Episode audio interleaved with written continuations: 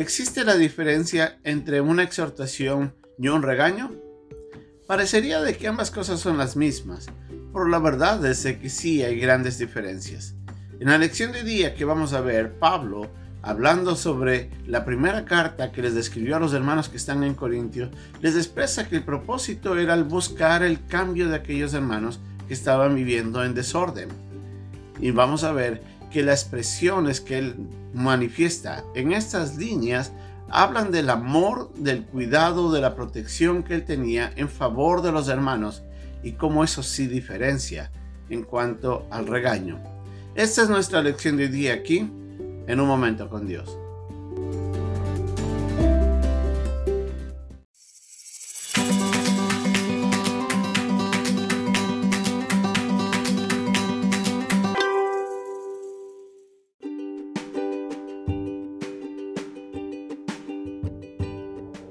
El pasaje de hoy día se encuentra en la segunda carta a los Corintios capítulo 2 versículos del 1 al 4. Esto pues determiné para conmigo, no ir otra vez a vosotros con tristeza, porque si yo os contristo, ¿quién será luego el que me alegre, sino aquel a quien yo contristé? Y esto mismo os describí, para que cuando llegue no tenga tristeza de parte de aquellos a quienes me debería gozar, confiando en vosotros, todos que mi gozo es el de todos vosotros, porque por la mucha tribulación y angustia del corazón os escribí con muchas lágrimas, no para que fueseis contristados, sino para que supieses cuán grande es el amor que os tengo.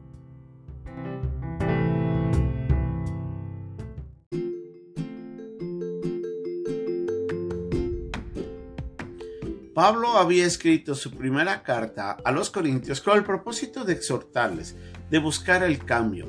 Él había llegado a conocer que había muchas cosas que estaban pasando en la iglesia y que lamentablemente habían alejado a los hermanos de los principios bíblicos y de un convivir apropiado ante los ojos de Dios. Y es ese el motivo por el cual Pablo había escrito esa carta. Pero cuando Tito llega con la noticia de cómo la iglesia había respondido ante la exhortación de Pablo en esa carta, se entera de que los hermanos habían cambiado su comportamiento, que ellos habían tomado la reprensión de Pablo de una manera apropiada y habían más bien motivado eso al cambio. Y en eso se alegra Pablo. Y él les dice en estas, en estas líneas de la segunda carta a los Corintios de que el propósito por el cual Pablo no quería volver a verles a ellos nuevamente era que no quería encontrarse con los hermanos si es que ellos se encontraban tristes o afligidos por la reprensión de Pablo. Antes de ellos que él quería de que los hermanos lo puedan recibir con gozo. Lo que Pablo deseaba con la primera carta era animarles al cambio y en ese cambio Pablo se regocijaría y se contentaría al ver el cambio y eso también generaría una muy buena relación con los hermanos. Y Pablo les dice, yo no quiero nuevamente enviar otra reprensión para que ustedes nuevamente se entristezcan. Antes al contrario, mi deseo es volverme a encontrar con ustedes, pero regocijarme con ustedes, al ver el cambio de ustedes y ustedes al gozarse con mi presencia. El deseo de Pablo era el buen cambio, la transformación de los hermanos en la iglesia. Y les dice en el versículo 4 de la segunda carta, en el segundo capítulo, de que el motivo por el cual les escribió era un amor profundo y sincero. Era el corazón de un pastor que estaba preocupado por su iglesia, por sus ovejitas y a quienes él deseaba con sinceridad pues, ver el cambio con el propósito de que ellos vivan una vida que agrade a Dios y que sea de buen testimonio. Y Pablo dice, yo, yo si ustedes vieran cómo estaba afligido y triste, al ver cómo ustedes estaban comportándose, se dieran cuenta que mi carta iba acompañada con las lágrimas y un corazón que estaba afligido por la vida de ustedes, pero que ahora ha encontrado alivio, aliento por el cambio que esto produjo. Esa es la exhortación bíblica.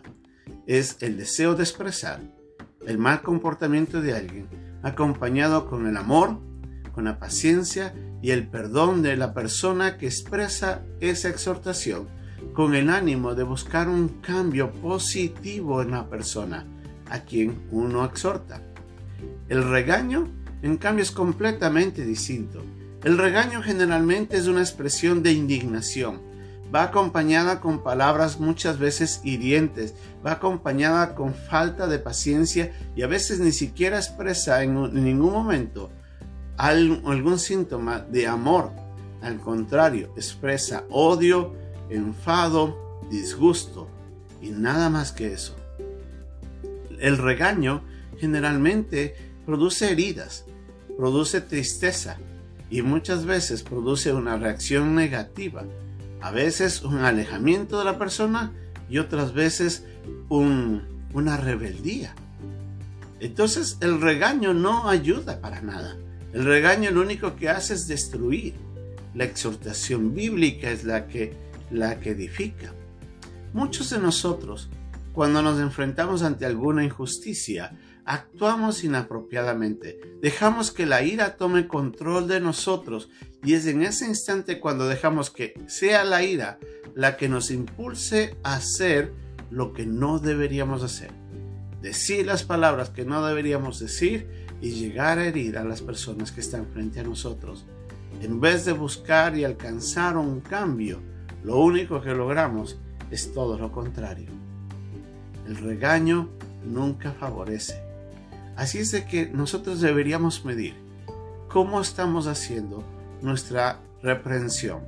Si va acompañada de amor, si va acompañada de, palabras apropiadas, de gestos apropiados, momento apropiado y va acompañado con el perdón ya predispuesto de parte de la persona, expresándole su amor sincero a la otra, a, la persona a quien estamos dando nuestra reprensión y le mostramos de que ya de por sí le hemos perdonado y que lo que deseamos es realmente una transformación en su vida, eso va a cambiar la manera como esa persona responde. Muchos de nosotros dejamos que la ira tome control en vez de que el amor nos ayude y la paciencia tome el, volante de nuestras expresiones y nos lleve a nosotros a actuar apropiadamente. El regaño, recuerde, nunca va a edificar. La exhortación bíblica, hecha correctamente, es así edifica. Pablo nos recuerda en estas cuatro líneas de que Él deseaba con todo corazón el cambio de los hermanos y Él lo expresa en sus palabras acompañadas de amor sincero y de lágrimas por el bienestar de los hermanos. Cuán valiosa es una exhortación hecha de la manera bíblica. Que Dios nos ayude a actuar apropiadamente. Hasta pronto.